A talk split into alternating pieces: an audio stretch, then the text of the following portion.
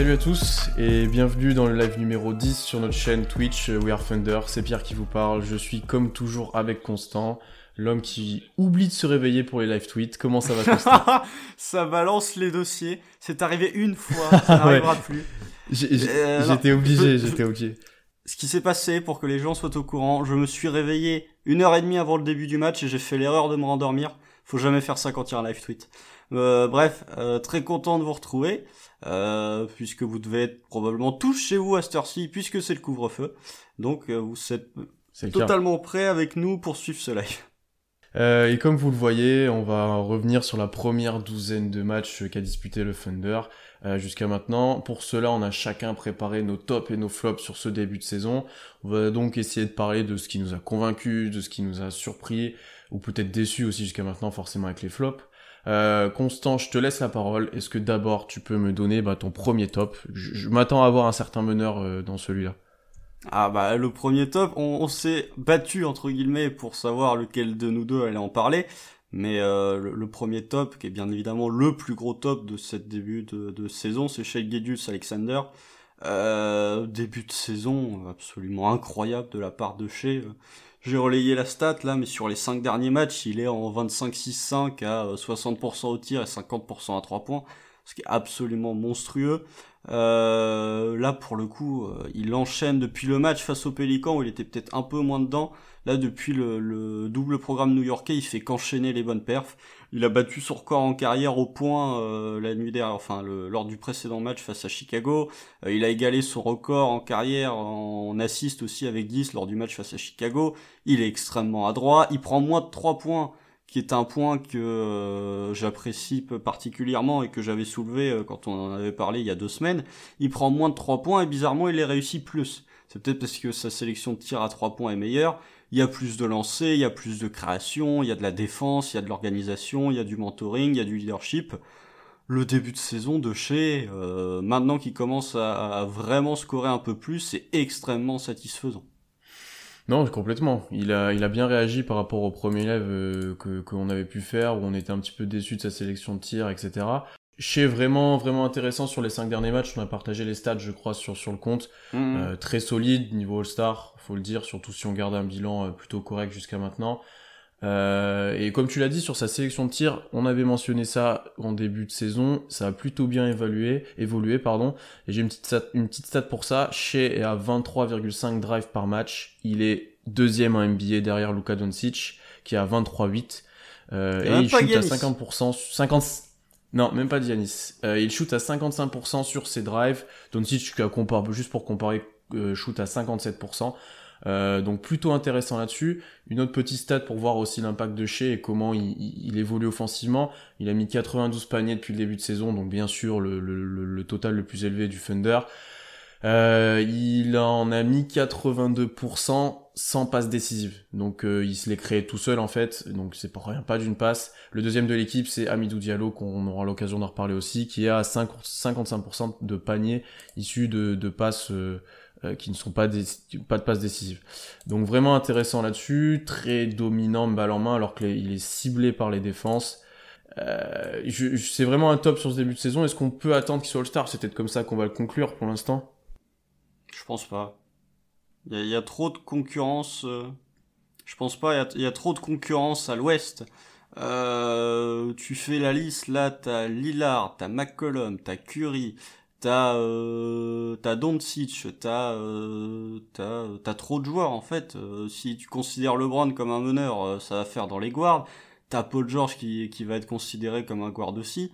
T'as t'as euh, potentiellement du Devin Booker, du Donovan Mitchell. Je pense que la concurrence, déjà parce que statistiquement c'est du 21-5-6, mais c'est pas non plus, tu vois, s'il était en 28-5-6, hmm. je serais en mode, oui, oui. là il a des stats de All-Star. Il, il manque peut-être un tout petit peu de, de points pour, euh, tu vois, si là il continue à enchaîner les matchs à 30 points, il va rapidement monter à 25-26 points par match. Et là, pour le coup, il aura des, vraiment des stats de All-Star. Euh, après, il y a la question qui va se poser du bilan, parce qu'on sait bien que pour être All-Star, faut pas avoir un bilan dégueulasse. C'est pour ça que Devin Booker, pendant des années, n'a pas été All-Star, parce que le bilan du Utah était catastrophique. Euh, se pose la question du bilan. Pour l'instant, OKC est un bilan équilibré. Euh, fait pas partie des 8 équipes qui sont, enfin, elle n'est pas dans le top 8 de l'Ouest, mais a quand même un bilan équilibré. Euh, All-Star, j'irai peut-être pas jusque là. Je pense que euh, cette année, il sera peut-être un poil trop court, que ce soit statistiquement au niveau du bilan collectif. Mais en tout cas, euh, là, ce qu'il montre, euh, c'est très très bon. Et j'ai envie de te dire que euh, tu parlais du fait qu'il se créait ses tirs sans, sans passe décisive, ce qui montre bien que ses tirs, il se les crée tout seul. Mais il y a un autre point que je trouve plutôt très intéressant et très satisfaisant. c'est que chez c'est quasiment le seul joueur que tu scoutes en défense quand t'es l'équipe adverse. T'as un petit peu de George t'as un petit peu de Lugensdorf, mais principalement le joueur que tu vas scouter, c'est chez. Et pourtant, malgré le fait qu'il soit souvent la cible des défenses adverses, il parvient quand même à trouver, parce qu'il est rapide, parce qu'il a un bon handle, il parvient quand même à se trouver des, des drives qui lui ouvrent le panier assez facilement. Et je trouve que c'est un hmm. point qui est, qui est plutôt intéressant, parce que euh, quand, si t'es capable de faire ça quand t'es quasiment la seule option viable en attaque, tu seras capable de faire ça quand t'auras d'autres joueurs euh, très bons offensivement qui, qui vont t'entourer. Donc voilà, pour répondre surtout en plus. Hmm c'est le créateur, mais euh, ça, sa, création euh, collective, je pense qu'on va en reparler juste après, mais d'un point de vue strictement individuel, de sa création de tir pour lui, bah déjà il va plus au drive, ça y est, maintenant euh, il hésite plus, ce qu'il faisait un peu en début de saison, donc ça, ça me vraiment, je suis très satisfait. Et puis voilà, meilleure sélection de tir, des un peu plus d'adresse aussi, hein, parce que voilà, il tente moins de 3 points, mais il les rentre. Donc euh, voilà, All-Star non, mais euh, ce qu'on voit, c'est vraiment très très très satisfaisant. Ouais, on va dire qu'il profite là. Je posais cette question parce qu'à travers le prisme des cinq derniers matchs, il a un niveau All-Star, je pense, mais sur le début de saison et sur la globalité, c'est un peu juste encore une fois.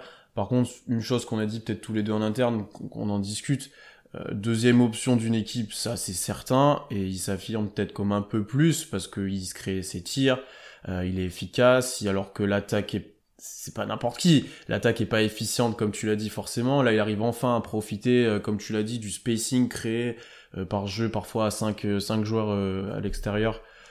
Et, ça marche plutôt bien, effectivement. Donc là, il est vraiment encourageant sur les derniers matchs. Son record en carrière, bien entendu, c'était un, sacré match. Non, c'est largement encourageant. Après, voilà, collectivement, tu as commencé de le dire. Qu'est-ce que tu penses un peu de ses performances? Je pense que c'est limite son son point le plus intéressant sur ce début de saison. Euh, pour revenir sur le fait qu'on disait que chez c'était un, un 2, moi je suis en train petit à petit de me poser la question si c'est pas un 1 bis carrément. Mais euh, ça c'est un débat qu'on aura l'occasion de, faire un peu plus tard. Mais euh, pour ce qui est de sa création, bah, on se posait des questions euh, sur le début de saison j'étais le premier à dire que chez euh, il s'épanouirait vraiment et totalement en jouant poste 2. Là actuellement il joue ah, il joue pas comme un vrai 1, mais il joue comme un combo guard euh, plus plus quoi, à la création. Et là pour le coup, euh, déjà si tu regardes ses stats bruts, bon bah il est à 6 passes de moyenne, donc euh, l'année dernière il était à 3,5, euh, même l'année d'avant, donc t'as une vraie progression statistique. Et même au-delà des stats, t'as beaucoup de fois où il va faire la bonne passe et où ça va pas compter comme une passe décisive parce que le tir va pas être rentré. Mais dans la création, il est vraiment euh, très très bon pour euh, pour ressortir la balle au bon moment à ses coéquipiers ou pour attirer l'attention de défenseurs pour ensuite faire un kick out. il gère bien le pick and roll, le pick and pop. Euh, parfois tu le vois un petit peu avec du Robbie, un petit peu avec du alors fort aussi. Donc ça vraiment sa création c'est très intéressant. Après voilà c'est le point qui moi me satisfait le plus parce que c'est celui je pense sur lequel on est le plus surpris on s'attendait à ce que chez score un petit peu, euh, enfin on s'attendait à ce qu'il score plus que l'année dernière. Par contre, qu'il soit aussi bon à la création en ayant joué 12 matchs, ça pour le coup je m'y attendais pas du tout, du tout, du tout. Ouais, au-delà de, son scoring, c'est peut-être le point qui est plutôt satisfaisant. Euh, dans ce qui monte dans la création, la gestion du ballon, la gestion du rythme aussi, euh, au-delà de son propre rythme, on sait qu'il est élite, notamment sur les drives, pour, pour créer, pour piéger le défenseur, j'ai envie de dire. Là, il devient bon pour piéger les défenses, pour gérer en partie les fins de match. Il a été très bon là-dessus sur, le dernier match notamment. à part en prolongation, faut le mentionner quand même, où il a un peu forcé. Euh, ouais, c'est très encourageant ce qu'on a jusqu'à maintenant. Euh, et, c'est pas étonnant du coup que qu'on le mette en top pour l'instant. Euh, je vais enchaîner du coup euh, avec euh, mon premier top, puisqu'on a pas mal parlé de chez. Il faut parler bien sûr de Lugensdort. Euh, on en a déjà, c'était déjà notre surprise sur les sur les quoi cinq premiers matchs. On avait fait un live déjà, un peu moins je crois. euh, puisque il, avait il, avait montré déjà des gros progrès au tir. Euh, bon, on va commencer par sa défense. Je vais pas en, je vais pas en parler indéfiniment. Juste, il reste élite euh, en défense. Euh, il est incroyable en défense sur l'homme. Euh, je vais juste mentionner le fait qu'il devient de plus en plus intéressant dans la défense collective, plus fort dans les rotations et dans les aides. Et en plus, il apprend petit à petit, il, a, il est en train d'acquérir un petit peu la malice nécessaire aux, grands défenseurs NBA, aux meilleurs défenseurs NBA. Euh, on peut notamment citer par exemple les passages en force provoqués face à KD, face aux Nets. Euh, il le piège une ou deux fois sur, sur, sur des trucs tout cons, mais il arrive à les piéger. Euh, le match d'hier euh, face, face aux Bulls, avant-hier pardon, face aux Bulls, où en fin de match et même pendant le match, il fait des interceptions, il, relance un peu l'équipe, il fait des runs, il va finir en contre-attaque. Il vient vraiment dominant déjà défensivement, mais vraiment encore plus qu'auparavant. Et là où bien sûr il faut insister, c'est sur son progrès au tir. Euh, offensivement, ça continue de marcher. Son pourcentage n'a pas tant baissé que ça. C'est quelque chose qu'on prévoyait, mais ce n'est pas arrivé pour l'instant. Il est à 5 tentatives par match, 43% de réussite au tir. C'est très solide. Euh, petite stat, il est à 28 sur 65 en 12 matchs cette année. L'année dernière, il était à 30 sur 101 en 36 matchs. Donc en gros, il a mis à peu près le même nombre de 3 points en 3 fois moins de matchs. Et il a mis un 3 points à chacun des matchs qu'il a disputés. Euh, je vais écrire un article sur lui euh, assez rapidement sur le site, donc je vais pas griller tous mes arguments. Juste dire qu'il y a encore des progrès par contre à faire sur les drives, sur les finitions près du cercle, mais que globalement, ça devient un, attaquant qui est, qui est efficient, qui est largement capable comparé à ce qu'on a pu avoir euh, historiquement au Kessie et qui est encore plus prometteur qu'on pouvait le penser parce qu'il a très courte carrière NBA au final puisqu'il est arrivé en milieu de saison l'année dernière avant le Covid euh, où il a eu une place de starter, il a pas joué énormément de matchs, c'est sa deuxième année, il a été non drafté, beaucoup de choses qui font qu'il progresse bien plus vite qu'on le pensait et qu'il est très fort sur ce début de saison, peut-être le deuxième meilleur joueur du Thunder, oui sans aucun doute même. Ouais ouais, deuxième, deuxième. Donc voilà pour pour Ludor, je sais pas si t'as quelque chose à rajouter, mais euh, n'hésitez pas à dire dans live s'il y a toujours des petits bugs, j'essaie de j'essaie d'arranger ça. Euh, concernant Ludort, moi il y a un point qui, qui me satisfait, euh, au-delà de sa défense de manière globale qui progresse, j'ai l'impression, de match en match. Euh, tu l'as dit, les charges l'année dernière, il en, il provoquait pas autant qu'il en provoque cette année. il termine le match avec 6 interceptions face aux Bulls et sort encore en carrière. Il y a vraiment le match face à Chicago, il y a deux minutes où tu une séquence où c'est Ludort en défense qui va faire une interception qui pour ensuite planter à 3 points. L'action d'après, c'est Ludort qui va te provoquer une charge et qui ensuite va te mettre un drive. L'action d'après, c'est Ludort qui va faire un gros stop défensif et qui va te replanter un autre 3 points dans la foulée. Et là, pour le coup, c'est des séquences où tu te dis, si il continue de, de, de jouer comme ça, mais ça va devenir le two-way player ultime, quoi. Et il y a un point sur lequel, je trouve, t'as parlé de son shoot, mais il y a un point qui au-delà des stats, au-delà des pourcentages me satisfait, c'est que le match face à Chicago, il prend 11 3 points et il en met 4 on connaît les shooters à 3 points qui ont des beaux pourcentages, mais euh, typiquement George Hill qui en prennent que 3 ou 4 par match. C'est bien d'avoir des, shooters qui sont capables de rentrer leur tir, mais euh, sur des petits pourcentages, sur des petites tentatives, c'est peut-être pas intéressant. Là où Ludor, je trouve ça vraiment prometteur pour la suite, c'est que là, sur ce match face à Chicago, il a montré qu'il était capable de prendre un volume assez important de tirs à 3 points, tout en les rentrant avec une... Euh, efficiency assez importante. Donc ça, c'est vraiment... Euh, si t'es capable d'avoir un joueur à côté de chez qui est pas le meilleur shooter de la planète, si t'es capable d'avoir un joueur qui, peut prendre 8 ou 9 tirs à 3 points par match tout en en plantant euh, 4 ou 5, là pour le coup tu commences à avoir un, un backcourt qui est très très très intéressant et qui est plutôt complémentaire.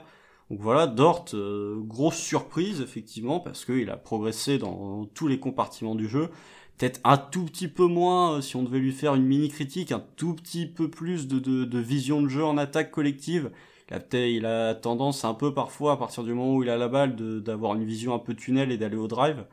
Euh, donc voilà, euh, de temps en temps, il pourrait peut-être un peu plus ressortir la balle. C'est vraiment des tout petits détails, sachant que euh, on parle d'un joueur qui était non drafté l'année dernière et qui a même pas joué 80 matchs en NBA. Bah, je pense qu'on a à peu près tout dit sur lui et je vais en dire plus dans mon article, donc je vais pas en dire, euh, je vais pas en dire beaucoup plus euh, maintenant. Non, bah alors, euh, je vais te, je sais pas, tous mes arguments. non, je te crame pas tes arguments. Je pose une question et dans le chat, vous pouvez répondre pour pour donner votre avis. Est-ce que Lugensdort à la fin de l'année est dans une all defensive? Ça dépend du rating collectif et pour l'instant il est en baisse et du bilan aussi. Euh, ça va être compliqué. Il n'en sera pas loin euh, individuellement, mais ça va être compliqué. Parce qu'il commence à avoir la réputation. Hein. Oui, il commence d'être de plus en plus reconnu. On a Mitchell par exemple euh, l'a souligné son impact, donc vraiment, ouais, il n'en sera pas loin. Il confirme vraiment. Ça va être, je sais pas, je te dirais non, mais je suis pas si sûr que ça. Euh, moi, je serais pas loin de dire oui. Hein. Peut-être que les ratings vont pas être assez bons, mais euh, intrinsèquement, Lugensdort, euh, actuellement, c'est quoi un des 5 meilleurs défenseurs extérieurs de toute la ligue? Pas loin, pas loin. Bah, après, après, on, est avantagé parce que il a le côté effort soir après soir qui aide vraiment. Là où par exemple un, un Kawhi ou un Paul George ont le potentiel pour défendre peut-être mieux que lui, mais le font pas tout le temps. J'ai envie de dire bien qu'ils font un bon rôle de saison, c'est pas ça, mais dans les meilleurs extérieurs, dans les deux meilleurs défenseurs extérieurs, euh, t'as un Kawhi, t'as un Marcus Smart, euh, t'as un Ben Simmons, euh, tu vois, c'est une élite quoi. Il est peut-être pas top, t'as Michael Bridges aussi, il est peut-être pas top 5, mais en tout cas, il toque à la porte des, des, des, défenseurs très très sérieux. Ouais. Alors qu'il est sophomore et non drafté. Euh, je vais te laisser enchaîner avec ton, avec ton deuxième top, euh, Constant. Euh, Qu'est-ce que tu avais envie de souligner euh, de, de, de, bien sur ce début de saison? Eh ben, Mon deuxième top, qui ça va surprendre, c'est Amidou Diallo. Euh, tout simplement parce que Amidou Diallo, j'ai été le premier quand on a fait le live il y a deux semaines à dire que Amidou Diallo a pas fait un, un début de saison exceptionnel.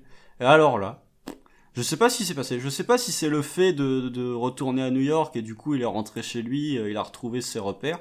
Mais Amidou Diallo. Alors le match contre Chicago, c'était moins bon de manière globale, il a pas été bon. Mais depuis 3-4 matchs, Amidou Diallo est quand même, c'est peut-être la meilleure version qu'on voit d'Amidou Diallo. Parce que le match contre New York, il termine en 23-11, à 8 sur 13 au tir. Ça va, et un plus minus de plus 18, donc euh, vraiment c'est qu'il a, il a bien participé. Et le match contre Brooklyn, euh, c'est un match aussi où il est incroyable. Il est en 25-4-4.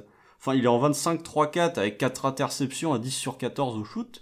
Et le match face aux Spurs, il a encore été bon où il termine à 16 points, 4 rebonds, 2 passes à 5 sur 9 au tir. Donc Amidou Diallo, euh, comme je l'ai dit là tout à l'heure, c'est la meilleure version qu'on a d'Amidou Diallo depuis plusieurs matchs. Euh, mhm. Je trouve qu'il y a une vraie progression dans le dans le choix, la sélection de tir. C'est pas juste une question de réussite. Hein, euh, les, les, les, précédents matchs de Diallo, je trouve que il est plus appliqué en attaque, il prend des tirs un peu moins bêtes, un peu moins forcés. Je trouve qu'il y a une vraie progression en défense, par contre. Euh, depuis le début de saison, de manière globale, je trouve qu'il a vraiment progressé défensivement. Il, collectivement, il gère mieux les rotations, il fait moins de fautes bêtes. Vraiment là pour ce coup, pour, pour ce point-là, je suis très satisfait. Il crée un poil plus, vraiment un poil plus sur les derniers matchs. Euh, il est un peu moins foufou, il se pose un peu plus, il pose un peu plus le jeu. Donc vraiment, Amidou Diallo, je suis très très très satisfait là depuis 3-4 matchs. J'espère que c'était pas juste un flash et que euh, s'il continue à, jouer à ce niveau-là, euh, il va, il montre qu'il a vraiment sa place dans cette reconstruction. Et juste typiquement, euh, Diallo, euh, il joue quasiment autant de minutes que l'année dernière, c'est-à-dire 20. Par contre, euh, au niveau des pourcentages, alors que tu te dis cette année, bah c'est lui qui gère le banc, donc forcément il a il a moins d'espace, il a augmenté son pourcentage au tir de quasiment 10%. Il a 54% cette année au tir contre 45 l'année dernière. Donc voilà, la progression de Diallo elle est très intéressante et à voir si euh, elle est très intéressante sur ces derniers matchs en tout cas et à voir s'il va être capable de, de, de continuer sur cette lancée et pas juste de euh, nous montrer que ça a été un flash sur 3-4 matchs mmh. avant qu'il revienne à des standards euh, entre guillemets plus amidou diallo dialolien dialloesque dialloesque euh, non, je te rejoins sur Diallo. Alors, c'est un peu plus compliqué sur les derniers matchs, il était un peu moins en vue, mais il a eu une grosse série. En fait, ce qui, ce qui l'aide vraiment, c'est qu'il est plus adroit déjà et qu'il a plus le ballon en main et que il utilise quand même, il faut le dire, beaucoup mieux son corps qu'avant. Il a un peu plus de vision sur quel drive il peut obtenir, un peu plus de feinte, tout petit peu moins bourrin qu'avant, où il allait vraiment que tout droit. Mm, Il a un mm. petit peu diversifié ça, toujours aussi capable de prendre son rebond offensif s'il rate, donc euh, ça forcément. Ah, il a le deuxième meilleur jump de toute la NBA. hein. Donc euh, ça l'aide grandement quand il loupe un tir pour ses stats et pour remonter direct et pour être positif. Défensivement aussi, il faut peut-être le mentionner, moi j'aime bien parce qu'il fait moins de fautes, un peu moins, euh, un peu moins naïf. Meilleure approche euh, de la défense collective sur les rotations, effectivement, euh, il, il fait moins de fautes et il saute pas à la première fin de venue. Quoi. Hmm, moins naïf sur, euh, sur, tout- sur tous les, sur, en termes de saut, il va, va moins sauter tout le temps, va moins chercher le compte tout le temps. Donc plutôt positif là-dessus, Euh, sachant qu'il évolue beaucoup balle en main, c'est quelque chose qu'on redoutait un petit peu tous les deux. Euh, ça marche pour lui, ça marche pour lui. Bon, il est toujours incapable de créer pour les autres, pour moi. Euh, ce que j'aimerais voir, par contre, c'est peut-être un peu plus de situations où il jouait avec les titulaires. Là, une fois dans le clutch où Baisley était pas bon, euh, il l'a remplacé dans, dans, dans le clutch Non, c'est Dort. titulaire. C'est Dort. Ah, c'était Dort cette fois-là, Baisley c'est la fois dernière, excusez-moi. C'est sûr. Chicago. Ouais, exactement. Euh, donc il remplace Dort dans, dans le 5, euh, et j'aime bien le voir aussi en termes de, de comme poseur d'écran. Il y a une action, je crois que c'est avec Malédon, où il lui fait une petite passe dans le dos, ou après un écran, il va dunker. Ça, c'est des actions que j'ai envie de voir Diallo effectuer, surtout quand on joue euh, bah, avec un 5 où il y a que des joueurs qui s'écartent, et ben sauf presque lui, au final, c'est peut-être lui qui a le moins de tirs euh, dans l'effectif maintenant. Euh, enfin, qui a moins tendance à tirer à 3 Avec points. Kenrich Williams quand même. Ouais, mais je pense qu'il a plus tendance à en prendre presque au... Donc ça, ça se débat, ouais, ça se débat. Ouais. Mais euh, tu vois, du- dans un, dans un process de poseur d'écran où il va très vite au cercle, il sert de sa détente, il sert de, de son côté athlétique pour finir. S'ils sont touchés et commencent de suivre en plus, ça peut être, ça peut être intéressant. Ouais, ouais, bah, je suis d'accord. Euh, Après, voilà, c'est... Diallo, là, c'est bien. Pour l'instant, c'est bien. Euh, vous allez voir que dans deux semaines, quand on refera un point, je vais tenir le discours exactement inverse, puisque Diallo a enchaîné les matchs à 4 points, à 2 sur 8 au tir. Je, me prépare à euh, la régularité habituelle, habituelle de Diallo. Mais s'il parvient comme ça, eh ben écoute, euh, je pense que s'il continue là comme il est en 11 points, 6 rebonds, il y aura peut-être une petite extension qui va être signée Mm. durant la saison. On espère pas trop trop cher non plus, mais, Non, il, la, mais- il la mériterait. Mais après, euh, c'est limite euh, lui qui, qui porte le scoring tout- quasiment tout seul du banc. hein. Ouais. À partir du moment où... à Avec Muscala moment qui score pas mal quand même, enfin sur les premiers matchs, là un peu moins ces temps-ci. Ouais, mais Muscala, il est pas capable de se créer son tir tout seul. Non, c'est que du pick and pop. c'est Voilà. c'est simple. Euh, Muscala, il a une touche, c'est pop et tiré après. Dans tout cas, vous savez comment l'utiliser si vous jouez avec OKC. euh, Il faut faire que ça avec Oklahoma. Euh, je vais enchaîner avec euh, mon deuxième top. On en a trois chacun. Euh, moi, je voulais parler de la défense. Alors, statistiquement, on en a beaucoup parlé dans nos derniers podcasts. On était une top 10 défense jusqu'à les jusqu'aux deux derniers matchs où bon là ça a été contre les Lakers beaucoup plus compliqué et, et euh, contre les Bulls contre malgré les la Bulls. victoire ça a été compliqué parce qu'ils ont mis beaucoup extérieur ça a été un match plutôt d'attaque en Mm. plus, il y a eu prolongation. euh, donc, donc, bref, le rating est moins bon. On est, on est 18e ou 19e actuellement. Euh, mais moi, ce que je voulais souligner sur la défense, c'est d'abord qu'elle est collective. Ça, ça me plaît. C'est-à-dire que ça, c'est quelque chose qu'on a souligné notamment avec Sanson dans le dernier podcast. Tous les joueurs se mettent au diapason et dans les der- dans l'énergie en défense. Les rotations collectives essayent d'être faites. Il y a des efforts collectifs aussi sur certains passages euh, eh ben, pour essayer de regagner des ballons, pour essayer de revenir dans le match, par exemple, qu'on est un petit peu loin. Donc ça, c'est très positif. Il y a une vraie politique, je pense, mise en place par le staff pour ça. Mm. Euh, ensuite, le banc, qui est impressionnant défensivement. Lui qui a toujours 89 de defensive rating et qui a augmenté un peu en attaque. Il est à 92, donc il est encore un peu plus positif qu'avant. C'est les passages de Diallo, hein, typiquement. hein. Ouais, tu vois, là, sur les derniers matchs, je mentionnerai dans mon troisième top, il y a deux trois gars qui se montrent un peu plus. Beaucoup Il y a un peu mulet qui se montre. Ouais. T'as beaucoup qui est un peu plus, un, peu mieux de- des deux côtés du terrain aussi, donc euh, ça, ça se montre, ça joue bien du banc, il y a une vraie identité qui se dégage du banc, il y a une vraie envie aussi qui, sort du banc. Bon, après, il y a des passages où, où ça, ça fonctionne pas, mais ça c'est obligatoire avec les joueurs qu'il y a sur le terrain. Mais euh, globalement, c'est une petite surprise sur ce début de saison. Et enfin, j'aimerais quand même souligner aussi des, des progressions individuelles. On a mentionné Dort beaucoup, bien sûr, mais Shea est beaucoup plus investi, surtout sur certains passages où c'est important. Tu sens qu'il a un peu plus envie d'être déterminant en défense, plus que l'année dernière. C'est pas parfait, mais c'est plus que l'année dernière. On a mentionné Diallo qui est un peu moins naïf, qui est un peu plus euh, décisif. Euh, ensuite, on peut parler par exemple de Poku que j'ai mentionné, qui est surprenant défensivement. On était tous les deux pas très sereins sur, sur sa capacité à défendre. Il a montré qu'il était capable de, de, suivre un petit peu sur les extérieurs, de protéger un peu le cercle. Donc ça, c'est intéressant. Euh, voilà, globalement, c'est quelque chose qui, qui m'a plutôt plu avec ce gros point noir, et je pense qu'on en reparlera quand on parlera d'un de tes flops, de la protection de cercle et de la défense intérieure qui est inquiétante, qui clairement on se fait dominer là-dessus et on n'a pas les armes physiques pour moi pour, pour défendre ça. Bah, c'est pas compliqué, vous regardez euh, les, les, graphiques que sortent le lab pour la TTFL, je crois qu'on est dans le top 3 des, des meilleures équipes euh, au niveau de les pour choisir un intérieur.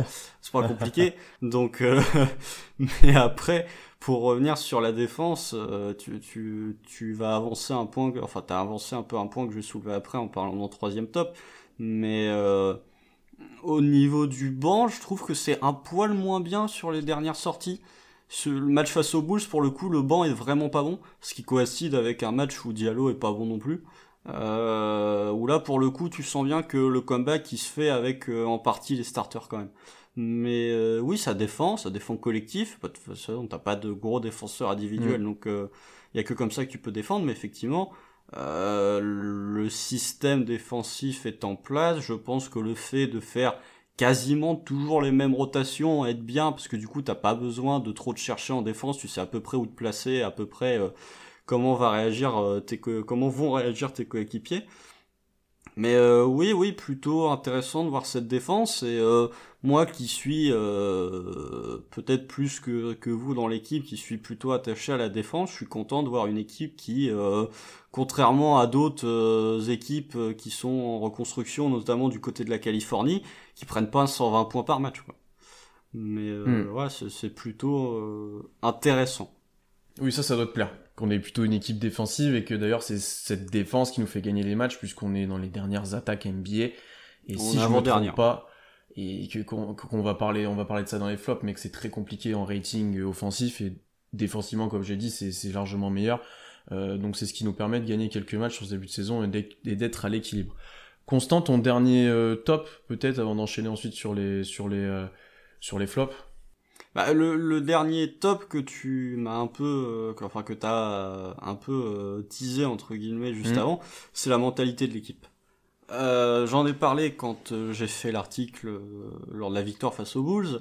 quand l'année dernière, c'est bon, on connaît l'histoire. OKC était l'équipe qui, l'équipe qui ne lâchait jamais rien.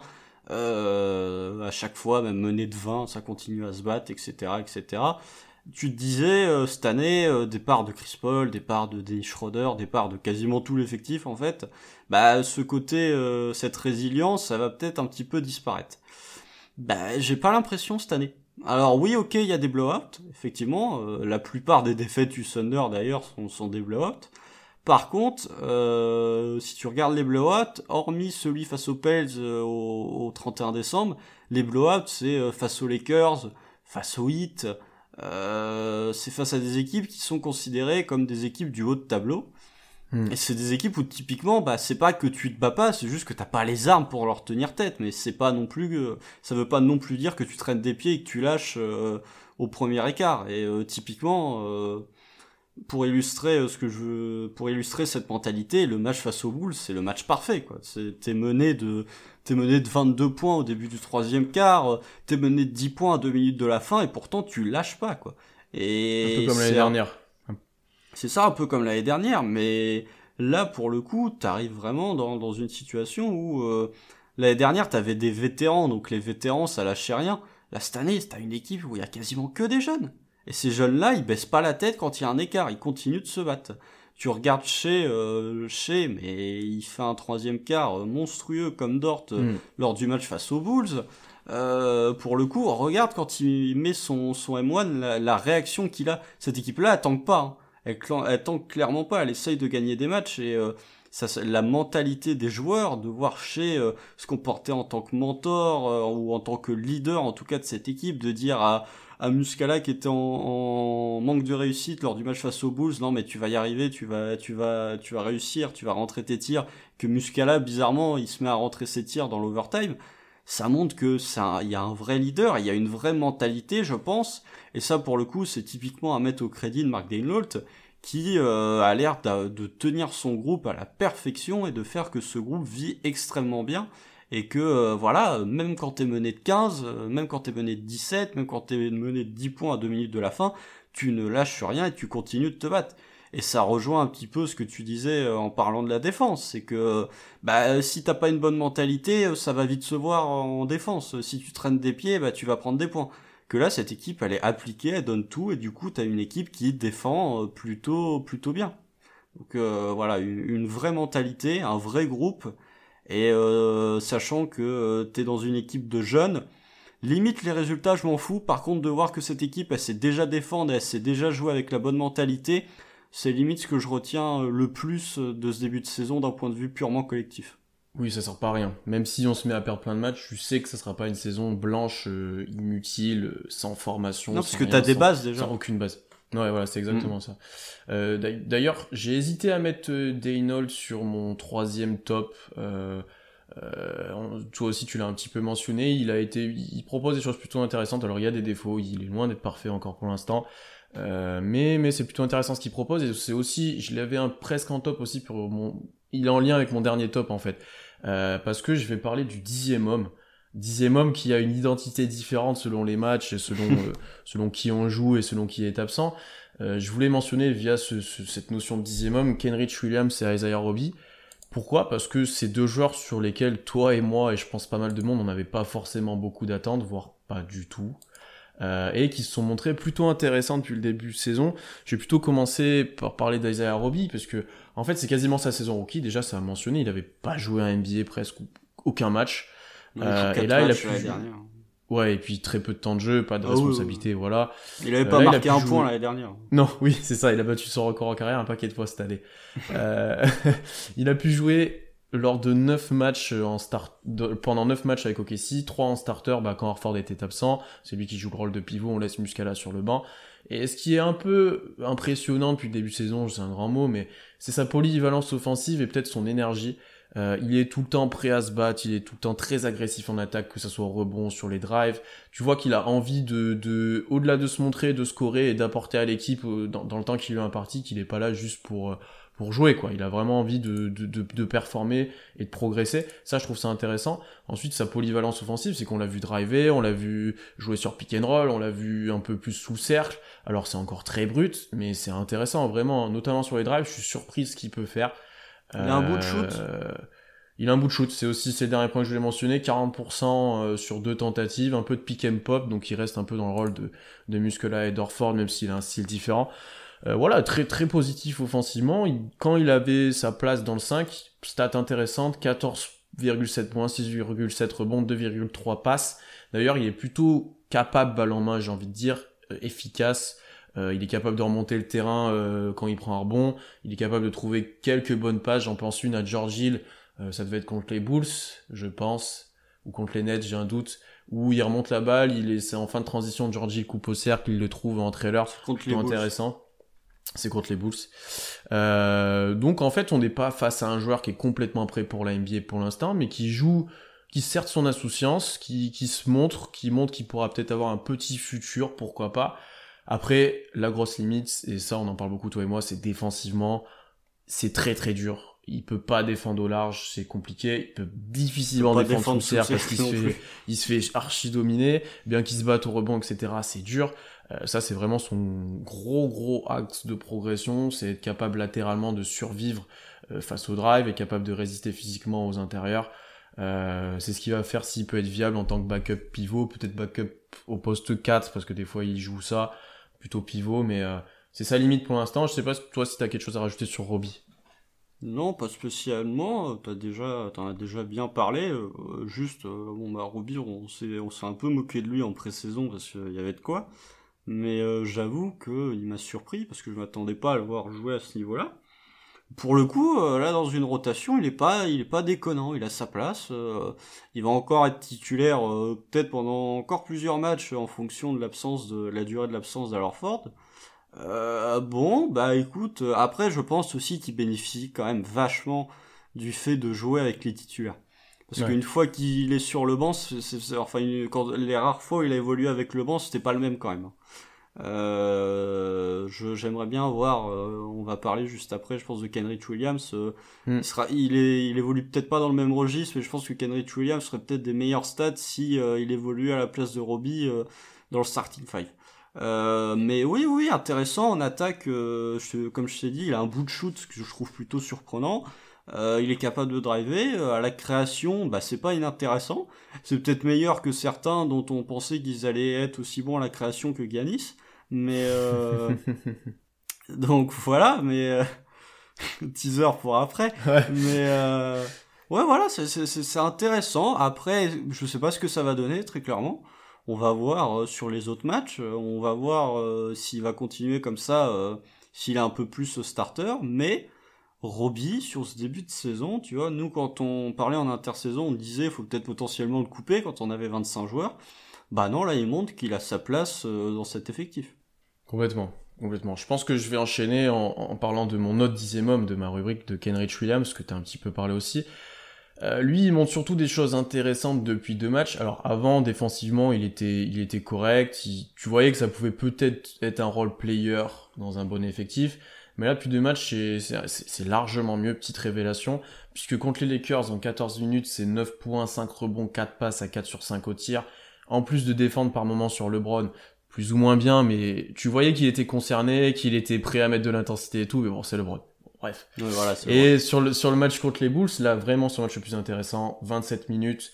14 points, 5 rebonds, 2 passes, 6 sur 6 au tir, et surtout une fin de match où il est sur le terrain avec les titulaires dans le clutch et il joue la prolongation. Mmh, Vraiment, il a avec Muscala, avec Muscala parce que parce que parce que Orford était out, mais Baisley était sur le banc puisque il est dans une période difficile. Il a été, euh, t'aurais pu, euh, Marc Delno, t'aurais pu terminer le match avec euh, Robbie et Muscala. Euh, Complètement. Il, ouais, il l'a pas fait, il a mis Kenrich Williams à la place de, de Robbie. Euh, et, pourquoi il a fini ce match? Eh ben parce qu'il se montre fonctionnel en fait. C'est pas le plus grand potentiel, je pense, de l'effectif. Euh, mais défensivement, il est bon, il, se bat bien, il est propre dans les rotations, il est très loin d'être négatif. Euh, et là, offensivement, depuis quelques matchs, il est plus efficace, il est capable de sanctionner loin et de mettre un petit tir. Là, à un moment, il met un post-up, je crois, il sanctionne un peu la défense qui, qui avait mis un meneur sur lui. C'est largement intéressant, en fait, s'il apporte quelques paniers comme ça, ou deux paniers en contre-attaque. C'est un joueur aussi qu'on nous on n'avait pas trop parlé, mais il a eu quelques flashs aux, Pelicans quand on pourra avoir parlé avec le Comte FR à un moment. Mm, mm, mm. Euh, il était plutôt fan, euh, il, est plus, il était plutôt fan de, de, de ce joueur-là. Il, il pouvait, euh, il espérait qu'il puisse devenir quelque chose s'il s'il confirmait son tir. Je vois dans le chat que Robbie avait six fautes, c'est vrai aussi. C'est vrai aussi, c'est pour ça aussi. Ah, il avait six fautes. Ah, my bad. C'est vrai, vous avez raison. et donc intéressant. Tu vois, lui, autant Robbie, tu peux avoir espoir qu'il t'apporte quelque chose en futur. Lui, j'ai l'impression que son plafond, c'est d'être un role player, mais qui peut presque déjà l'être, tu vois. Après, euh, il a 26 ans. Hein, donc, euh, oui, c'est ça aussi. Robbie ça est plus jeune. Hein. Ouais. Mais euh, oui, bah son surnom, c'est pas Kenny Hustle pour rien. Hein. Ça c'est sûr. en termes d'énergie, Kenrich Williams, c'est assez fou. Le match face aux Bulls, typiquement, lui aussi, des charges, il en a provoqué. Hein.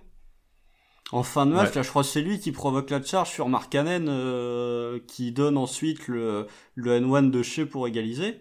Et celle sur euh, Kobe White, tu fais sous le cercle là? Oui, oui, non, mais en tout cas, il en a provoqué. Lui, comme Dort, de toute façon, c'était euh, c'était vraiment très très intéressant pour provoquer des charges lors du match face à Chicago. Mais voilà, en, en défense, moi je trouve que c'est un joueur plutôt intéressant. Après en attaque, euh, j'avais le souvenir qu'il avait montré plus de choses euh, lors notamment de sa première année avec les Pélicans quand il y avait Anthony Davis qui a un coup joué, un coup joué pas, c'était souvent lui qui était titulaire. Je trouvais qu'il avait montré plus de trucs lors de ce passage-là que ce qu'il montre actuellement. Mais euh, comme tu l'as dit, sur les deux trois derniers matchs, il y a une progression en attaque et que peut-être il lui fallait un petit peu de temps pour se remettre en jambe avant de devenir avant d'être un peu plus régulier euh, en attaque. Euh, mais voilà, ouais, joueur intéressant, euh, joueur qui potentiellement peut avoir du temps de jeu, tu vois. On, on, essayait de voir qui pouvait être potentiellement ce dixième homme. Bah, c'est pas Justin John C. Jackson, par exemple, c'est Kenrich Williams pour l'instant. Hmm. D'ailleurs, c'est c'est un petit pied de nez à c'est un petit pied de nez à nous aussi à nos previews où on pensait couper Robbie, on pensait couper Williams et c'est pas eux qui ont été coupés, ça a été Leaf et Scofield par exemple.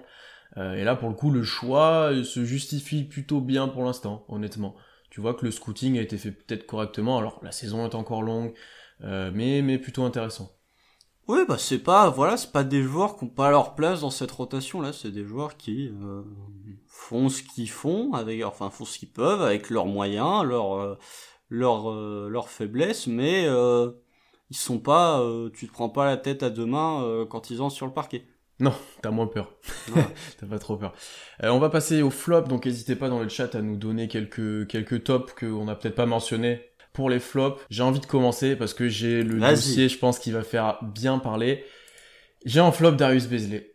J'ai en flop Darius Baisley. Pourquoi? Parce que après quelques matchs moyens et une ou deux, je vais dire run très fort. Euh, je sais plus contre qui il a fait un énorme run au troisième carton. Miami. Miami.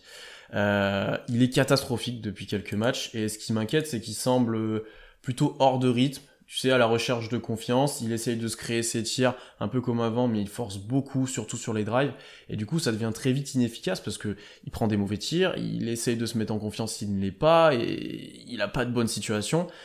Pour illustrer ça, il est à 37% au tir, ce qui est pire que l'année dernière. Il est même pas à 27% à 3 points, ce qui est bien pire que l'année dernière. Euh, il y a des progrès rebonds, ça je peux pas l'enlever, mais il y a aussi ce côté créateur que notamment toi et Solal vous espériez dans la preview, il est inexistant.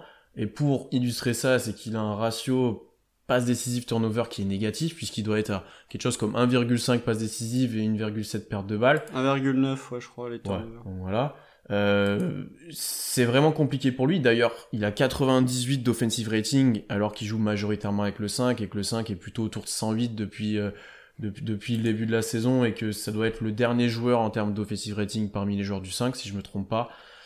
Après, euh, il y a des et même, même ces passages avec le banc, j'allais voilà. venir, sont pas convaincants. Il, a, il devrait porter l'équipe, justement, c'est là qu'il devrait avoir ce rôle de créateur. Euh, ça marche pas, ça marche pas, il se montre pas, il est pas, il est pas, il est pas bon. Ouais, euh, pour moi c'est pas un flop, c'est un, une déception qui peut très vite se transformer en flop.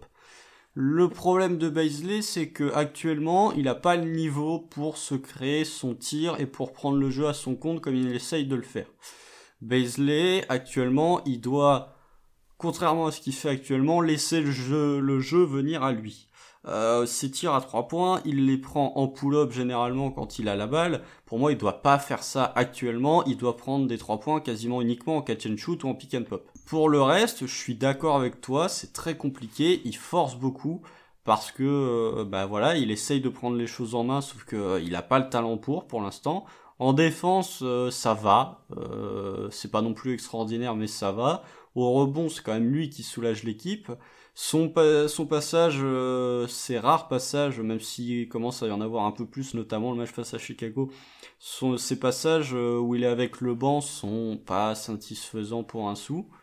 Après, euh, oui, bah, je, je vais pas défendre Baisley outre mesure, mais euh, pour moi, je trouve un poil dur en disant que c'est déjà un flop, sachant qu'on a joué 12 matchs et que Baisley ah est quand même un joueur qui reste, malgré tout, extrêmement jeune, qui est plus jeune que Dort, qui est plus jeune que Shea, et que euh, si il a quand même montré par séquence, et même sur certains matchs, hein, il n'y a pas juste le run contre Miami dans le troisième mmh, quart. Oui il a montré sur certains matchs que justement, quand il forçait un peu moins ses shoots et quand il était un peu plus dans le rythme du jeu, il était très efficace. Ouais. Alors, c'est ça qui m'embête, c'est qu'il y avait des bons passages où justement il profitait de ce flow offensif, j'ai envie de dire, de la création des autres, de, du rythme aussi que lui pouvait mettre parfois en prenant des rebonds. Ça, c'est quelque chose que je l'on voit de moins en moins faire, d'ailleurs, prendre un rebond mmh, et mmh, mmh. Euh, il pouvait se servir de ça. Là, on le voit de moins en moins faire ça. Il est, tu vois qu'il doute. Euh, je vois dans le chat que le body language est pas fou. C'est vrai qu'on là, il, il, semble vraiment douter. Il semble vraiment pas en confiance. Il semble en difficulté. Quand tu vois qu'il est benché dans le clutch, c'est toujours problématique pour un joueur euh, sur lequel on a pas mal d'espoir. Je le mets en flop pour l'instant parce qu'on a beaucoup d'attentes pour lui, c'est sûr, et qu'il a pas répondu présent pour l'instant. Mais il peut très bien faire 20 euh, prochains matchs super forts et que j'en serais pas surpris. Il peut faire une très bonne saison euh, sauf au mort. Mais pour l'instant, il répond pas aux attentes d'ailleurs assez élevées que tous les fans ont euh, vis-à-vis de lui et de tous les espoirs en fait. Parce que on est nombreux à être très haut sur lui depuis le début de saison et puis même sa saison rookie, j'ai envie de dire. Ouais, depuis la bulle à peu près. Ouais, non mais oui, je suis d'accord, je suis d'accord, mais euh, tu vois, on en parlait en off juste avant. Euh, et ça va conduire euh, moi à mon flop. les matchs de de Baisley où il est pas bon sur les derniers matchs, bizarrement, c'est parce que c'est pas alors Ford qui est starter au poste 5, c'est parce que c'est Robbie. Hmm. C'est pas la même situation. donc oui, je le défends pas non plus, mais je dis juste que Putain, quand ton pivot, euh, enfin quand le, le, ton coéquipier qui partage le back court, enfin le front de courte avec toi, c'est Isaiah Roby, ouais, forcément c'est peut-être un poil plus difficile que quand c'est alors fort, surtout quand t'es pas un joueur dominant comme peut l'être Baisley actuellement. Hmm. Donc euh, voilà. Mais euh, oui, je suis d'accord, il est pas, il est pas satisfaisant sur ce début de saison, mais peut-être défensivement si t'as quelque chose, peut-être défensivement si t'as quelque chose à rajouter parce que il, est bon au rebond, ça y a pas à enlever. Il a souvent à charge le meilleur euh, joueur sur le front de court, j'ai envie de dire. Euh, notamment Davis, notamment euh, Zion, notamment euh, je sais plus qui on a joué d'autres, mais le KD. Qu'est-ce que tu as pensé peut-être de sa défense? Il est très polyvalent, mais il manque encore de, de, de peut-être de masse, d'impact physique pour pouvoir tenir ces joueurs-là. Ouais, bah je, limite envie de te dire qu'il défend mieux à l'extérieur que sous le cercle actuellement tout simplement parce qu'il manque un peu, il manque encore un peu de muscle. Et je suis d'accord avec ça. Euh, et du coup, euh, bah, je trouve qu'il y a quand même une progression par rapport à l'année dernière. Faut pas déconner non plus. Euh, Baisley, tu regardes le match face à KD, on voit Kevin Durant est stellaire sur ce début de saison, tu peux pas faire grand chose. Il a quand même réussi à le gêner deux ou trois fois. et même globalement, le match face à Chicago, même s'il est pas en réussite, en défense, il est sur Markkanen, il fait pas un job inintéressant non plus. Donc euh, il y, a, une progression défensive, ça je, ça, euh, je pense qu'on peut tous s'accorder là-dessus. Après, ce qu'on attendait de Baisley, c'était pas tant une progression défensive qu'une progression offensive. On attendait une prise de responsabilité offensive, plus de scoring, a en plus de création. Oui. Ah oui. La prise de responsabilité, il l'a, c'est juste qu'il a pas l'efficacité qui doit aller avec c'est ce que je te disais en off aussi, c'est que il fait la même chose que l'année dernière, mais en plus grande quantité, au moment où il était inefficace. Du coup, forcément, euh, ça, ça se voit beaucoup plus vite. Et je vois en live, ça m'a fait rire. Sa nouvelle coupe de cheveux m'inquiète plus que son jeu. Je sais le bandeau. Hein. Hein, de quoi Quand il quand il a le bandeau, il fait des bons matchs. Oui, faut qu'il qu'il se recoupe les cheveux, qu'il mette le bandeau, il sera, il sera bien plus fort. Je sais que toi et moi, on aime bien ces petites euh, ah, toujours débats capillaires. non, mais euh, ça. Il y a une théorie. je suis, je vais faire une théorie un jour sur le lien entre coupe de cheveux et bonne performance. Parce que vraiment, il y a un truc. Chez, chez est en train de te faire mentir un petit peu là. ouais, ouais, ouais, Mais typiquement, regardez le début de saison de Curry avec les tresses, il est affreux. À partir du moment où il a repris sa coupe de cheveux normale, il est devenu incroyable. Donc, euh, il y a un lien. On, enlève tous les autres, euh, le, retour de Raymond et tout, on enlève tous les liens, c'est juste les cheveux de Curie quand tout oui, Oui, oui, oui, oui, oui, c'est les cheveux de Curie. Mais, mais non, mais oui, bah, euh, il prend ses responsabilités, mais par contre, il va falloir commencer à devenir rapidement plus efficace parce que sinon, euh, on va se dire, en fait, le, le, le meilleur deuxième joueur, en tout cas le deuxième jeune avec le plus de potentiel, ce sera peut-être pas lui, ce sera peut-être plutôt Dort. Ouais. Ou beaucoup Malédon dans le futur, mais euh, peut-être. Peut-être Dort.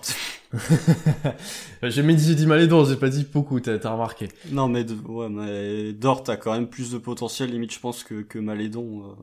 Ce Dort, ça peut être le, le ultime, ça peut être Marcus Smart euh, qui tourne à 39% à 3 points.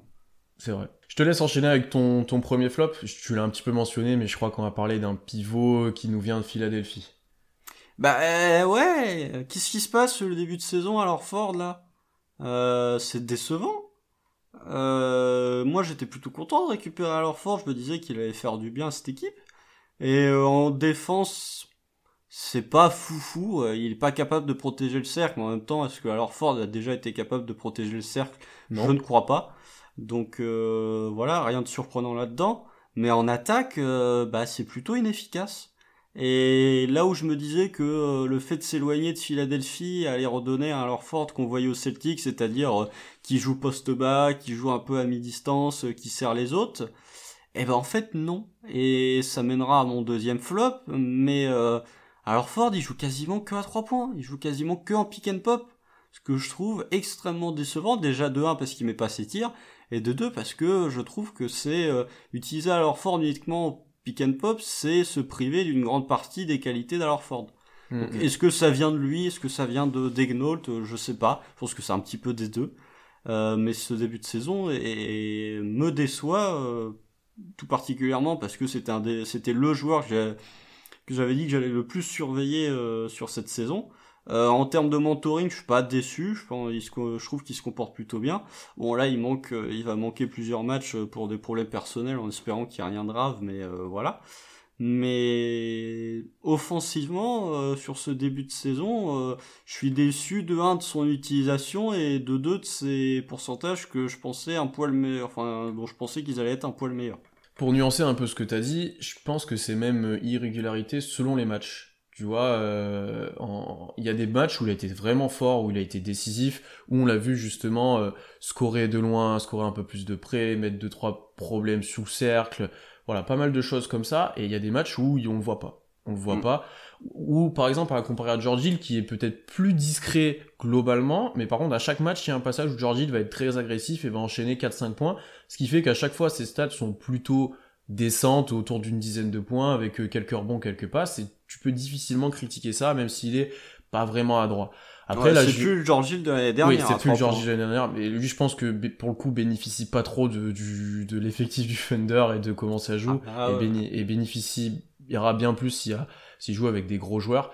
Euh, et je vois pas mal sur la défense d'Orford. J'ai envie de me jeter des fleurs, de m'auto-jeter des fleurs, mais c'est quelque chose que j'avais souligné dans la preview.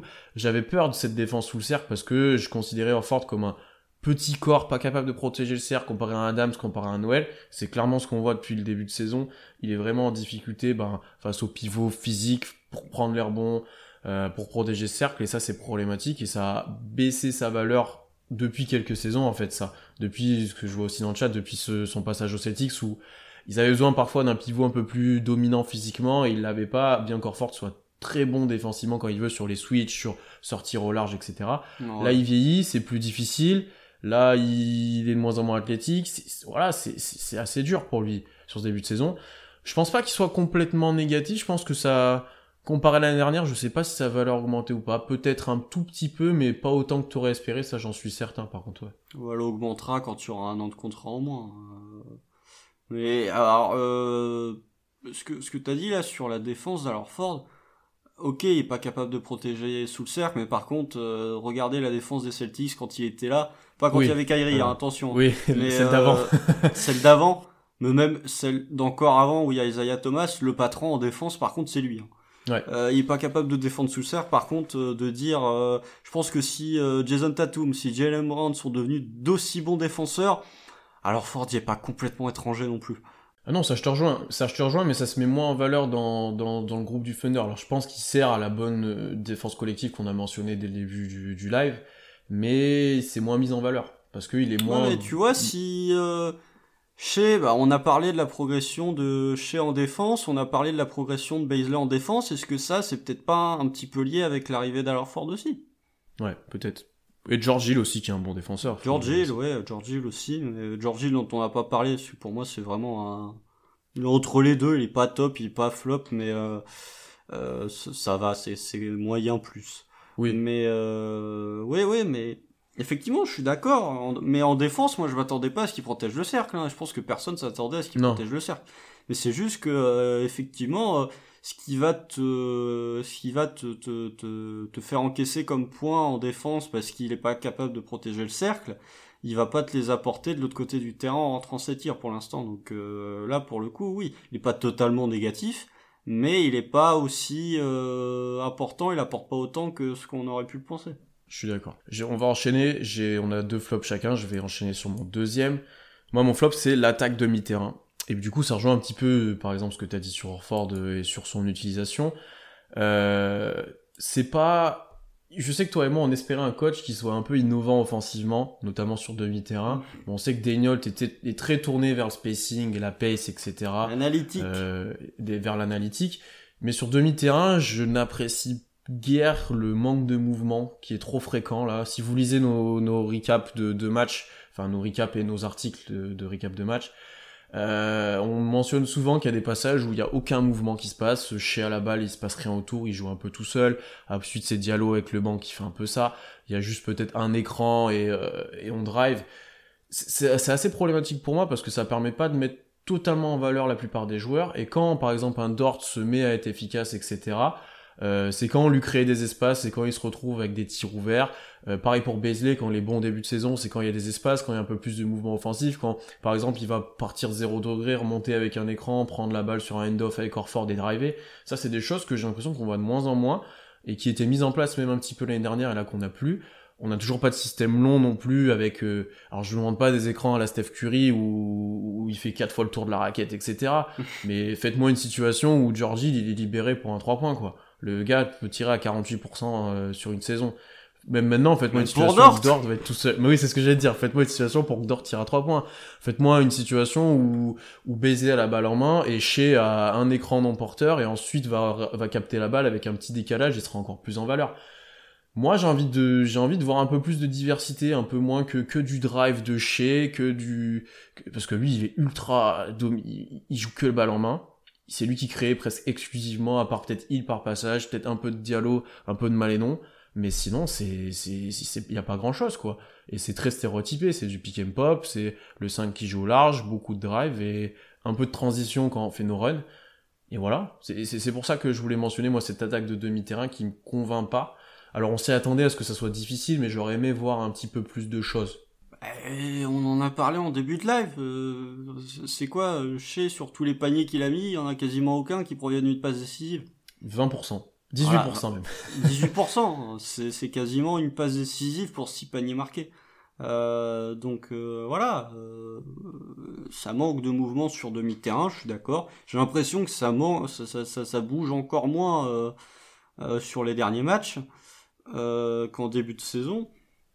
Mais effectivement, ouais, je, pas grand chose à rajouter sur ça parce que euh, je suis d'accord avec toi.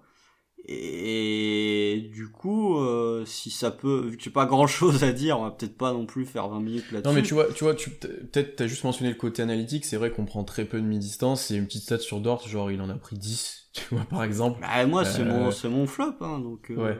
Et, euh, et tu vois, même Orford a beaucoup plus d'armes offensives que ce qu'on veut bien lui faire jouer pour l'instant, ah j'ai envie de dire. Euh, même Shea peut prendre plus de mi-distance, Baisley aussi. Il y a peut-être moyen de diversifier un peu tout ce qu'on fait, faire un peu de post-up, faire, euh, faire d'autres choses. Hum, hum, hum. On joue souvent en fait face au panier. Ouais. Sans servir du post-up aussi pour créer, pas forcément bah pour scorer. Parce que les pivots, généralement, regardez Jokic ou regardez Joel Embiid, si t'as un pivot dominant, tu peux le faire jouer euh, poste bas et du coup, euh, t'as tes, t'as, tes extérieurs qui naviguent avec des écrans et qui peuvent se retrouver ouverts. Mais euh, ça, pour le coup, on le voit pas pour l'instant. Ouais, je vais te laisser enchaîner du coup avec ton, ton, ton dernier flop et après on prendra quelques questions.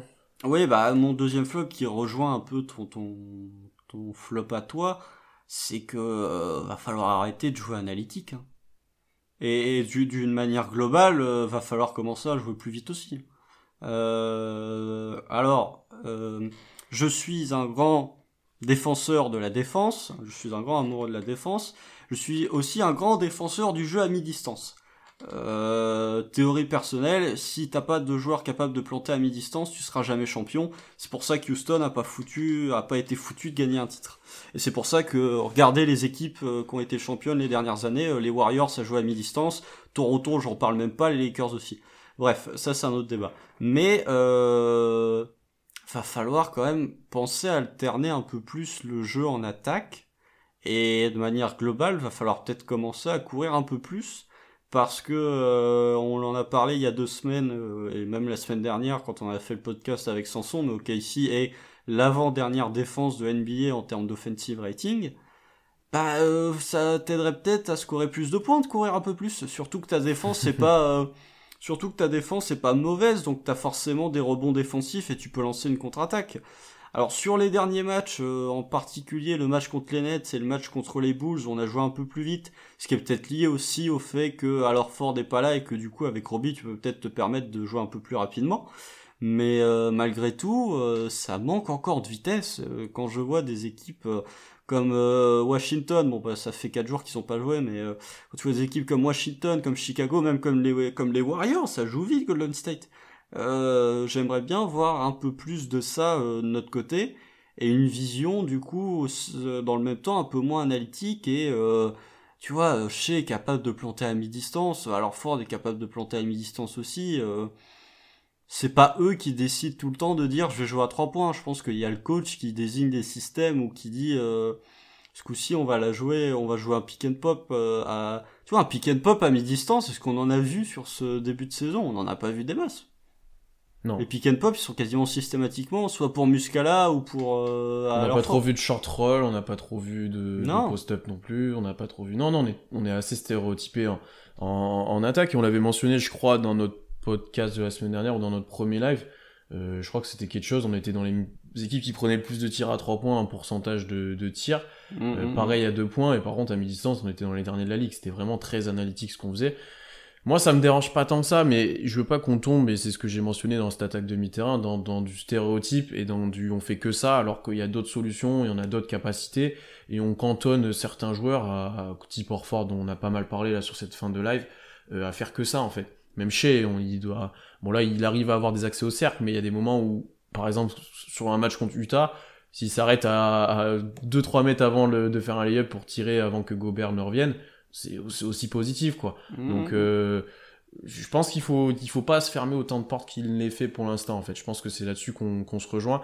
Euh, l'attaque moderne qui est mise en place, ok, mais plus de diversité, plus, plus de, euh, plus d'alternatives aussi, parce qu'il y a des matchs où ça va suffire, parce qu'on mettra dedans à 3 points, ce qui est rarement le cas, on va le dire. Euh, il y a des matchs où ça sera pas, ça sera pas suffisant. Ouais, bah eh, non mais c'est pareil là, j'y pense. Chez, il est quasiment plus, il est quasiment toujours plus grand que son vis-à-vis. Fais-le jouer au poste. Fais-le jouer euh, comme faisait Ross à une époque. il remonte la balle et d'un coup il se met à jouer post-up. Ça serait marrant de le voir en plus s'il est capable de faire ça. Je pense pas que ça soit trop dans son envie, dans la stratégie de développement, mais ça serait intéressant de le voir une situation où au moins il essaie. Non mais eh, développe ton jeu de haut panier parce que là il est mm. inexistant quoi. Suis d'accord. On va on va enchaîner avec euh, avec le, on va prendre des questions. N'hésitez pas aussi à vous donner nos flops ou, vos tops. Euh, il y en avait une que j'ai gardée pour euh, pour la fin de ce podcast. C'était quel futur rôle pour Ty Jerome? Parce que c'est intéressant. On a parlé de tout le monde. On voit qu'il y a une rotation qui semble établie. Ou tu vois même moi j'ai mentionné le dixième, le onzième joueur qui sont intéressants. Mm Ty Jerome, on sait qu'il y a pas mal de confiance en lui euh, à OKC parce que on lui a on lui a euh, pris son option, il sera encore là l'année prochaine. Euh, on l'attend alors qu'il est blessé. En fait, j'ai tendance à dire, j'espère qu'il ne sera pas remis tant que Georgie n'est pas tradé, parce que dans, si Georgie est tradé comme ça, il y a plus, il y a une place à prendre au poste de guard. C'est évident que Ty Jerome y, y prétendra. Et là, si tu le rajoutes maintenant, j'ai du mal à voir comment ça va s'articuler honnêtement. Bah, ça va s'articuler avec une répartition du temps de jeu avec euh, peut-être un petit peu de Malédon et de Diallo. Tu penses qu'il aura quelques minutes et qu'on tournera euh, à 11 ou 12 presque alors Ouais. Moi, je le vois pas de ne pas jouer. Hein.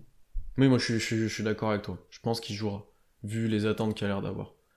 Sachant que Malédon euh, est pas non plus, il est bon, hein, mais il est pas flamboyant sur ce début de saison. Mm. Ou alors tu réduis peut-être un petit peu le temps de Georgie. Là, euh, je sais pas combien de temps il joue. Il doit jouer une trentaine de minutes, je pense. Euh, il joue. non, même pas. Il, joue 26 minutes, donc tu peux pas tant réduire le temps de jeu de Georgie que ça. Tu vois, Malédon, on joue 20. Euh... Ouais. Euh, bon, tu peux peut-être t'articuler un petit peu, mais. Sachant que Daniel, as l'air d'être un, un coach qui qui favorise ceux qui ont été performants sur le match. On l'a vu avec Williams, on l'a vu un moment avec Diallo. Euh, si tu te montres, même Malédon a eu des fois plus de minutes quand il était bon. Si tu te montres performant, si tu es sur un bon match, il va te laisser sur le terrain. Donc euh, ça va jouer. il va falloir être bon quand il va revenir et ça va se battre pour des places, quoi. Bah ouais, parce que euh, plus son absence est euh, prolongée. En fait, après, on en a parlé, je sais plus si c'était en off ou en on la semaine dernière avec Sanson, mais s'il y a un trade de Georgie, le Degnault, il serait capable de nous le mettre titulaire hein, pour garder Maledon sur le banc. C'est ce qu'on a dit, ce qu'on a dit qu'il garderait son banc à l'identique comme il fait actuellement avec Muscala par exemple quand Ford n'est pas là. Mm-hmm. Euh, ouais, c'est très possible de, de, de, voir ça. On va enchaîner du coup, on a, on a quelques questions. Quand est-ce qu'on gagnera notre prochain match de la saison? Ce soir ou pas euh, déjà Constant? Qui fait le live? C'est pas c'est Morgan donc ça peut C'est Morgan. C'est Non, c'est moi qui suis. Donc le... ça peut gagner. le, le porte-bonheur sur ce début de saison. Euh, moi j'avais un, j'étais à 0-4 sur mes lives et j'ai gagné hier parce que parce que je me suis pas réveillé. Les Bulls parce que Constant, voilà, parce que Constant s'est pas réveillé. Sinon j'étais le gars qu'il fallait faire, euh, qu'il fallait donner les, les lives pour content. Sachant que je suis à... Euh, donc peut-être ce soir. Je suis à 4-0 quand c'est moi qui écris l'article sur le site. Hein. Donc vraiment, faut pas me... Si c'est moi qui écris l'article recap, généralement c'est pas donner... Voilà. Vous pouvez commencer de dire euh, Constant, on veut plus que tu fasses euh, les lives si vous voulez Kate Cunningham. C'est juste ça qu'on est en train de dire. Sachant que l'année dernière, c'était moi qui faisais toutes les défaites. Hein. Oui, c'était l'inverse. Euh, en vrai, ce soir, il y a peut-être une chance puisqu'Embiid est absent, si je me trompe pas. Oui, c'est même sûr. Les Sixers sont en back-to-back. Euh, ils sont en back-to-back aussi. Euh, donc, il y a peut-être moyen ce soir. Et après, ça va devenir compliqué. Parce qu'on le sait, on en a beaucoup parlé. La fin de la fin de la fin de la fin de saison, la fin du mois, pardon. on a un gros calendrier. C'est quoi la suite là? C'est le double déplacement aux Clippers, Denver et Phoenix, non? Si je dis pas de bêtises. J'ai plus de tête, mais euh, on en a parlé un paquet de fois, mais... Ouais, c'est ça, c'est double... Après, là, t'as Philly ce soir. Ensuite, tu fais un road trip de 5 matchs où tu vas à Denver, t'affrontes les Clippers deux fois, tu vas à Portland et tu vas à Phoenix. Et ensuite, tu reçois les Nets. Ouais. Sinon, c'est compliqué. Donc ce soir, c'est peut-être une bonne occasion, effectivement. Il y a moyen. Euh, question, est-ce que vous aussi, ça vous fait bizarre de voir Jeff Green, Durant et Harden ensemble sous le maillot des Nets? Non. Hier, j'ai regardé le match et j'avais de la peine au cœur. Moi, c'est honnêtement, KD, je suis habitué à le voir autre part. Ça fait bizarre de voir Harden et KD, mais moi, c'est surtout Russ qui me fera toujours bizarre. Honnêtement, c'est pas trop les autres. Moi, j'ai pas ce problème de d'avoir du mal à, voir les joueurs sous un nouveau maillot. J'ai vu vu le match Nets hier. Euh, effectivement, ça fait un poil bizarre de voir Harden avec un Nets euh, sur le maillot. Oui. Mais ça me ça m'a pas choqué outre mesure. Et pour le coup, Jeff Green, il a fait 20 000 équipes NBA. Jeff Green, il voit lui, mais il a fait quasiment toutes les équipes NBA. du coup, ça, ça va. Euh, Malédon et beaucoup plutôt en top ou en flop Top. Ouais. Encouragement, on va dire. Sur, beaucoup sur ses dernières sorties, intéressant. Euh, mieux défensivement, un peu plus en confiance. Euh, au début de saison, il aurait été plutôt flop, mais c'est très dur de le juger, on sait, sur, sur lui, sur euh, son début de carrière. Et Malédon, c'est presque plutôt l'inverse. J'ai trouvé mieux en début de saison et là, il est un peu moins bien, bien, bien que ça reste. Il a fait un gros match contre les hein. Nets quand même. Contre les Nets, contre les... Oui, c'est vrai. C'est vrai, mais c'était les semaines avant qui m'avaient un peu moins marqué, où je me souviens avoir dit en, message, beaucoup est meilleur que Malédon sur, euh, sur pas mal, sur quelques matchs là. Ouais. Donc, euh... mais les deux sont très, sont encourageants. Les deux sont, sont encourageants, donc plutôt vers les tops. Ouais, Malé... Sans être un méga top, sinon on en aurait pas. Malédon assez bien, beaucoup encouragement. Faut continuer comme ça. Oui. Euh, on a un trade Hill versus Markkanen qui risque de pas prolonger aux Bulls et Hill serait vachement utile pour le problème extérieur. Jamais ils acceptent les Bulls. Ouais, je pense pas. Ah, par contre, euh, quand tu vois les prestations de Kobe White, euh, ils auraient bien besoin d'un meneur. Hein. Parce que Kobe White, dans le genre, je fais des stats, mais par contre, je desserre mon équipe, il est quand même l'un des, des, meilleurs dans ce registre sur ce début de saison. Il y a un George Hill, pour le coup, leur ferait peut-être pas de mal, mais jamais ils feront ça. Ouais, on met pas mal de Malédon en top, Malédon même contre les Bulls, il est bien. Oui, il est bien, mais il est pas aussi flamboyant que sur certains matchs. C'est ça que je mentionnais juste, mais il est bon. Hein. Il, un... Franchement, il est déjà presque backup euh, NBA euh, correct. euh, ouais, à voir quand même, parce que... Il y a encore de la marge, il y a encore de la marge. Après, regardez les pourcentages, c'est ça que pour ça que moi je le mets pas aussi haut, c'est que on parle beaucoup des pourcentages de Poku, Malédon a pas des super pourcentages pour l'instant. Ouais, mais après, les pourcentages de Poku, tu peux limite pas faire pire. Même Baisley a des meilleurs pourcentages que Poku. Ouais, il y a concours, mais ouais, ouais, c'est assez proche. Non, Malédon, il est à... Ouais, c'est à 3 points où il est à 30%, mais sinon, euh, au tir, ça va. Et il est quand même à 3 euh, assists par match. Hein. On aimerait peut-être plus le voir balle en main pour le coup. Là où Diallo l'a beaucoup, il y a des passages où on l'a pas, où il a pas la balle, tu vois, mmh. euh, où il a pas de pick and roll à jouer, où il a pas de choses comme ça. C'est peut-être plus sur ça que je l'attends et que moi je le trouve euh, ben discret, mais c'est pas forcément que de sa faute.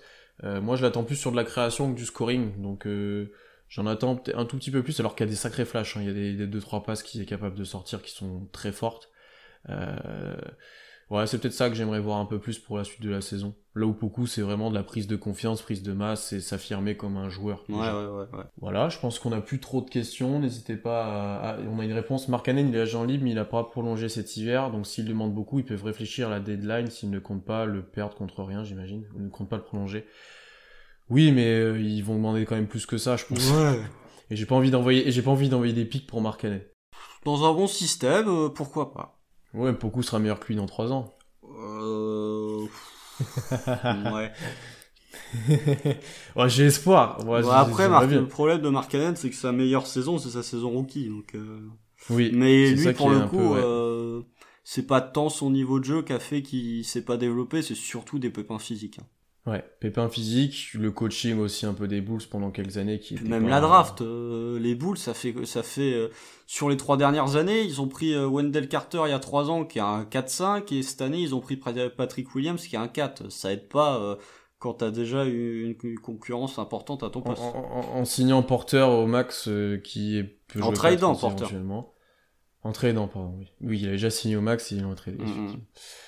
Euh, ouais, à voir, à voir. Il y aura des opportunités à prendre, mais je nous vois mal aller chercher dès maintenant un jeune plutôt intéressant ou une fin de contrat pour John Collins. John Collins, ouais. Typiquement, on pourrait, hein, mais bon.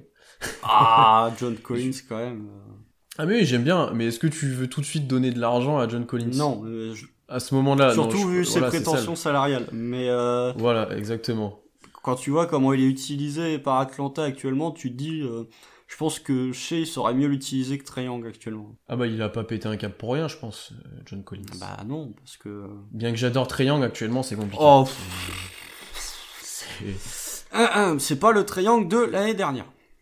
Non, c'est compliqué pour Atlanta. Après il y a des blessés. Hein. D'ailleurs... Euh, oui, on salue d'ailleurs Danilo Gainari euh, qui allait là-bas pour. Non, mais il est blessé. Il y a des blessés. Euh, au, Congo, a, au Congo a pas joué. Gallo est blessé aussi. Euh, Rondo revient. Euh, non, non, oui, ils ont.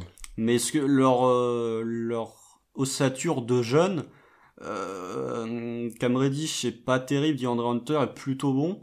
Werther a baissé aussi en niveau. Euh, mais leur 5, Capella est plutôt dans ses stats, il, est pas mal.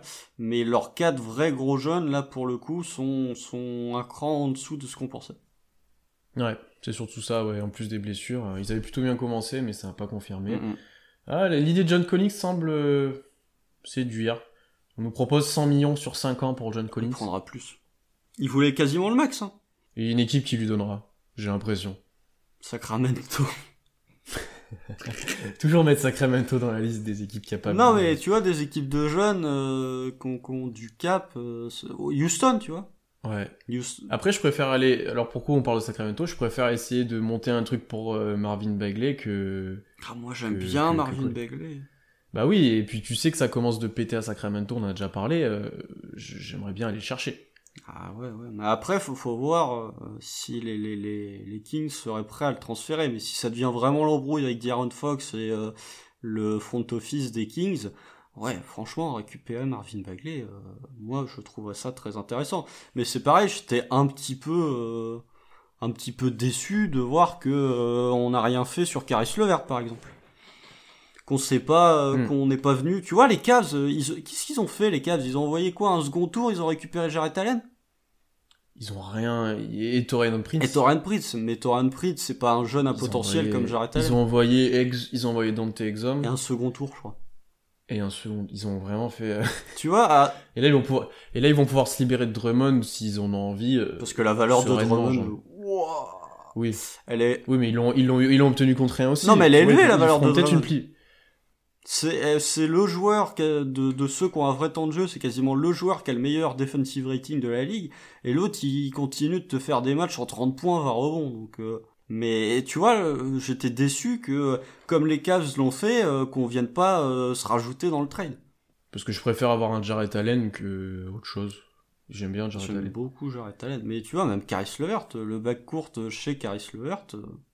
Bon, le pauvre, on espère que ses soucis de santé vont sont pas trop graves et qu'il ira mieux rapidement, qu'il pourra rejouer. Mais tu vois, un peu déçu. J'aimerais bien. Bon, alors des, gros blockbuster trades comme ceux-là, euh, comme celui d'Arden, je suis pas sûr qu'on en revoit beaucoup. Il y a peut-être Bradley Bill accessoirement qui pourra peut-être être tradé cette saison, euh, quoique. Mais euh, quand il y a vraiment des gros trades comme ça, j'aurais bien aimé qu'on soit un peu plus agressif entre guillemets et qu'on vienne se, se rajouter à ces trades-là. Hmm, comme on avait fait un peu fait sur celui de Holiday où on a inclus Adams pour avoir des choix, Hill, etc. dans une moindre mesure. Euh, ouais. Voilà. Je pense qu'on va arrêter là, Constant. Euh, merci à tous de nous avoir suivis. On était, je pense, une bonne vingtaine tout le temps. Euh, donc, comme d'habitude, le replay sera disponible très rapidement si vous voulez réécouter notamment le début, du coup, euh, très rapidement sur YouTube. Là, vous pouvez le voir directement sur Twitch aussi normalement et en audio aussi dès demain. Euh, comme d'hab, n'hésitez pas à vous abonner à toutes nos chaînes YouTube, Twitch, euh, sur les plateformes d'écoute, euh, à noter aussi sur Apple Podcast, ça fait toujours plaisir aussi d'avoir 5 étoiles, à aller sur notre site tous les jours, puisqu'on publie presque tous les jours, on prévoit des, pas mal de choses, donc mon article sur Dot qui arrive rapidement. Motivez-moi si j'oublie, vous me dites il où l'article, vous me le dites sur Twitter, vous me taguez. et ensuite, bah, tout le temps les après-matchs et live tweet aussi. Et voilà, pas mal de choses.